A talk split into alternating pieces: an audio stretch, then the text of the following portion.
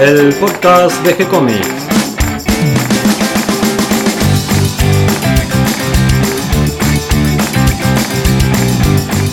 Muy bienvenidos a un nuevo episodio de G-Comics, el podcast donde hablamos de todas las técnicas necesarias para realizar un cómic, cómo dibujar un manga y todo el conocimiento requerido para dibujar esa historieta que tenemos dando vuelta en la cabeza.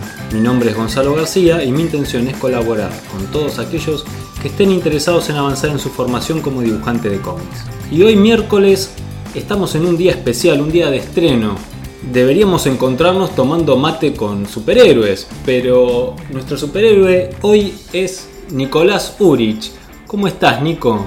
Todo bien, Gon, acá andamos. Hoy sos nuestro superhéroe porque estamos inaugurando una nueva serie en G-Comics, El Vigía, justamente dibujada por vos, dibujada, guionada, ideada, toda por tu loca cabeza. Sí. Contanos un poco, Nico, queríamos saber un poco de tu trayectoria, cómo es que llegás hasta este momento en que estás publicando en G-Comics tu primera serie. ¿Cómo arranqué a, a dibujar y cómo empecé a trabajar? Puedes contarnos desde tu nacimiento, si querés. Bueno, nací, nací con un lápiz, nada. No, yo arranqué a trabajar eh, hace más o menos cuatro años en tu estudio con vos. Eh, no solamente a trabajar, sino que también me enseñabas y, en tus clases y todo.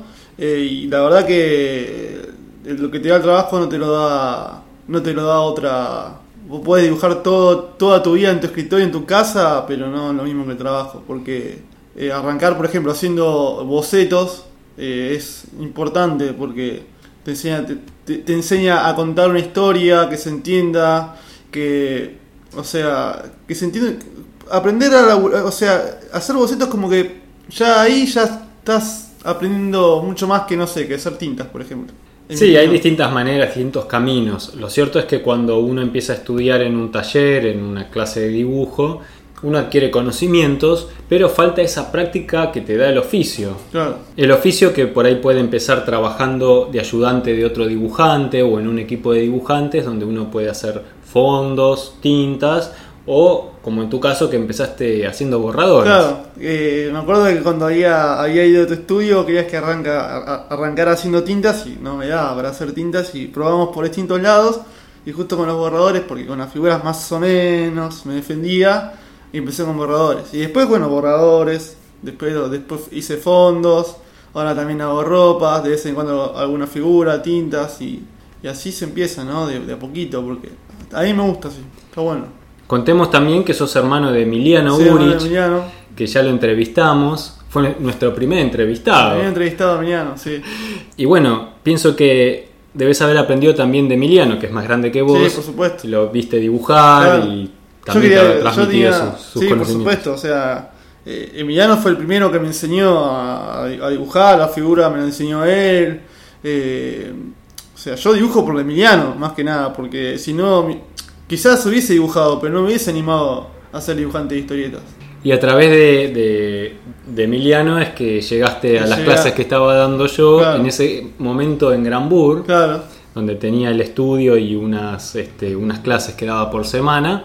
Y, bueno, me gustó siempre tu trabajo, me gustó tu actitud hacia el dibujo y así fue que empezamos a trabajar en algunas cositas juntos. Hasta que llegamos a este momento en el que sale el vigía. Contanos un poquito del vigía. bueno, para no espolear. El Vigía se trata de la historia de Martín, de Martín Vega. eh, él es un periodista que es hijo de un superhéroe retirado que está desaparecido, que se, se fue, no se sabe dónde, pero él sigue con su vida. Él en su rol de periodista está investigando una banda narco que es súper grosa en una villa de, capital. La, la villa también es muy grande. Eh, y él, él se empieza a involucrar demasiado en el caso y tiene sus consecuencias, ¿no? Al mismo tiempo también, eh, la transcurre en Argentina, por supuesto, y la Argentina es gobernada por una élite de superhéroes que, está, que instaló una cierta utopía en el país, ¿no? Este, hay una figura súper carismática como presidente, que es también un superhéroe retirado que llamaba la gente argentina, una especie de Capitán América, pero argentino, bien patriota, y el grupo de superhéroes del momento, que también era el grupo de este, ex- de este presidente, que son los revanchistas, ¿no? Este es el contexto de la historia del vigía. No nos cuentes más, así la vamos leyendo y descubriendo con la lectura. Cuando escribiste el guion, una discusión que ocurre siempre es qué hacemos con los diálogos. Nuestra forma de hablar de tonada argentina con nuestros modismos argentinos a veces chocan en la historieta. En este caso, tu historia transcurre en Argentina, así que, digamos, los personajes van a hablar Van a en hablar en argentino. Che vos, eh. ¿Qué hace? No, sí, obvio. Es muy local la historia. Quería que sea así. De hecho, Martín se mueve por las calles de Buenos Aires, se toma el subte. La villa es muy argentina. Es muy, o sea, muy grande, no sé, como la 1114, por ejemplo. Eh, es muy argentina. Más allá del tema de los superhéroes, que son, que son, que no son algo que nos identifique, pero trato de, de- instalarlos en el contexto argentino, ¿no? Por ejemplo, los el padre, la generación del padre de, de Martín, esto lo, lo contaré en su momento, pero eh, empezó su carrera cuando volvió la democracia, ¿no? Eh, y son como el, lo- era el grupo de superhéroes que instaló la democracia en Argentina, en este universo de ficción, ¿no? ¿Y cuáles son tus autores preferidos, tus referentes dentro del dibujo del cómic? Un ídolo de toda la vida, que, que lo, sigo desde chico, y por más que ahora no esté, no esté en su momento más lúcido y que se pelee con los, que se pelee con los lectores, con los autores también, es John Byrne. John Byrne era mi ídolo cuando era chico, quería dibujar como él. Eh, veía Superman, me encantaba, veía los X-Men, me encantaba. Siempre fue mi. Más, más que nada porque era dibujante y guionista, y hacía todo. No se tiraba chanda ni con el dibujo ni con los guiones.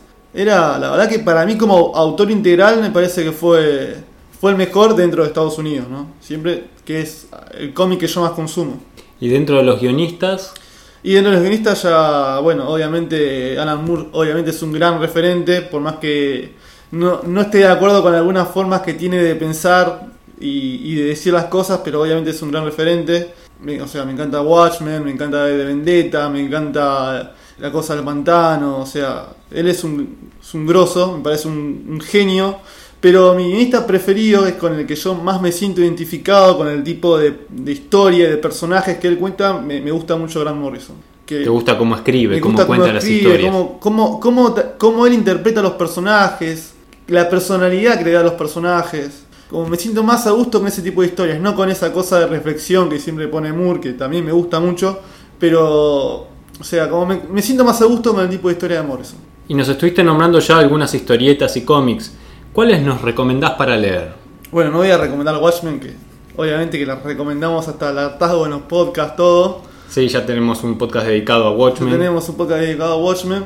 Pero bueno, de Alan Moore puedo, eh, puedo recomendar La Cosa del Pantano, que es una gran serie. También hablamos otro día de la, de la Charlton, cuando hablamos de personas de la Charlton. Question es un cómic increíble, es buenísimo. Siempre hablando de los superhéroes, ¿no? Y bueno, de Grant Morrison hay un montón para recomendar. No sé, Animal Man, Doom Patrol. eh, ya, ya si nos vamos al género de fantasía, eh, otros, otros guionistas como, como Neil Gaiman tiene Sandman, que es una gran serie. Eh, hay un montón, qué sé yo. Sos un gran lector de cómics de superhéroes. ¿También lees manga? No, el manga no, no- nunca, nunca me llamó la atención. Me gustaba el anime cuando era chico, veía mucho, pero después crecí y no. Nunca, nunca más le di bolilla, pero. O sea, me gusta, me gustan los laburos que hacen los, los mangakas, me encanta. Akira Toriyama me parece un gran, un gran dibujante. Tezuka también, o sea, no es que no me gusta, no me, no, no me da para leerlo, qué sé yo. Ahora nos trasladamos imaginariamente hasta tu estudio donde estás dibujando y te vemos ahí sentado en el tablero haciendo unas páginas del vigía. Contanos cómo es tu método de trabajo. Y método de trabajo. ¿Empezamos de- desde, la, desde el dibujo o también desde el guion? por Desde el guion, todo, todo Bueno, desde el el, guion, desde el guion yo soy bastante... No soy muy práctico a la hora de escribir guion, porque lo primero que hago yo es escribir la historia, y cuando escribo la historia no termino más, porque me pongo a detallar tal, todo, no hago una síntesis, escribo la historia como si fuese un libro. Eh, y después de ese libro hago el guion. Eh, el guion me resulta más fácil escribirlo, me, me es más ágil. Y cuando ya tengo el guion terminado, agarro lo que sería una, hojita, me hago un esquemita de las primeras páginas y así sucesivamente. De ese esquemita hago un boceto, eh, la que trato de detallarlo lo más que puedo, y luego de ese boceto lo, eh, agarro una hoja A- A3 y copio el boceto, planto las figuras como están en el boceto. Después la tinta y bueno, después escaneo y el color con lo mejor que puedo, o sea, a los tumbos, pero bueno, es lo que hay. Y bueno, con mi tableta gráfica, que hace milagros, eh, lo, lo puedo manejar bastante bien. ¿Y para entintar qué materiales usas? Para entintar uso mar- marcadores, marcadores, los estilógrafos. eh, uso un 01, un 02, un 03, que es bastante práctico. No es, no es muy fuerte la tinta, pero bueno, de a poquito vamos, vamos avanzando. ¿Y qué le recomendarías a alguien que está empezando este camino del dibujo del cómic, quiere dedicarse a la historieta, quisiera ser un profesional y dedicar su vida a este oficio? ¿Qué le recomendás? ¿Qué le recomendaría? En primer lugar, que no deje de dibujar, nunca. Porque si no dibujás, es como que. O sea, vos podés dibujar, vos podés tener una habilidad, puedes ser el mejor con la habilidad, pero si no, no, no practicás, no, no, no incentivás ese talento que tenés, no tiene, no tiene gracia. Así que dibujar lo más que pueda, que se instruya, que, que, que vea lo. Si no, si no estudia, si no, en primer lugar que estudie, porque está bueno estudiar, siempre con un profesor que te indique qué es lo que tenés que hacer, todo está, está bueno.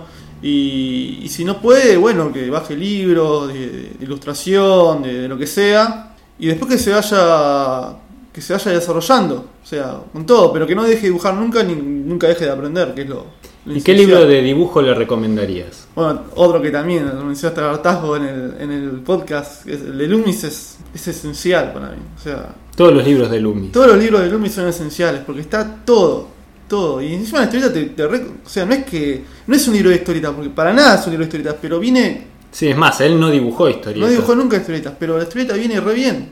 Tenés perspectiva, tenés figura, eh, tenés eh, luces y sombras, tenés todo. O sea, la verdad que lo de Loomis es exactamente recomendable para, para cualquier dibujante. Y a, a mí el Marvel Way, qué sé yo, tiene esa cosa, no lo dejás como el de Marvel Way, no son nada, tomátela, no. Está bien el libro, o sea. Sí, cómo dibujar a la manera a Marvel la manera Marvel de de, Buscema John Buscema, que era un gran dibujante. y Stan Lee, ¿no es cierto? Claro, era, John Buscema textos. era un gran dibujante que no lo vio, que vaya y lo busque porque Sí, además Buscema se manejaba en todos los en géneros. todos los géneros, era un gran, gran dibujante. Y tiene esa cosa que me encanta, que es, que es para mí lo mejor, que es la, la manera Marvel de contar historias y la manera no dinámica sería, que es por ejemplo, hay un momento que están charlando unos tipos, ¿no? Están los dos ejemplos, la manera, o sea, sin gracia y la manera Marvel. En la manera sin gracia eran los tipos charlando así, sin ningún toque de dramatismo. Sí, cámara fija. Cámara fija, capaz que están hablando, che, ¿y tu hija cómo está? Bien, bien. Y la otra era la manera Marvel, que era una manera más dramática, con tomas más dinámicas. Capaz que el tipo le estaba diciendo te voy a matar, ¿viste?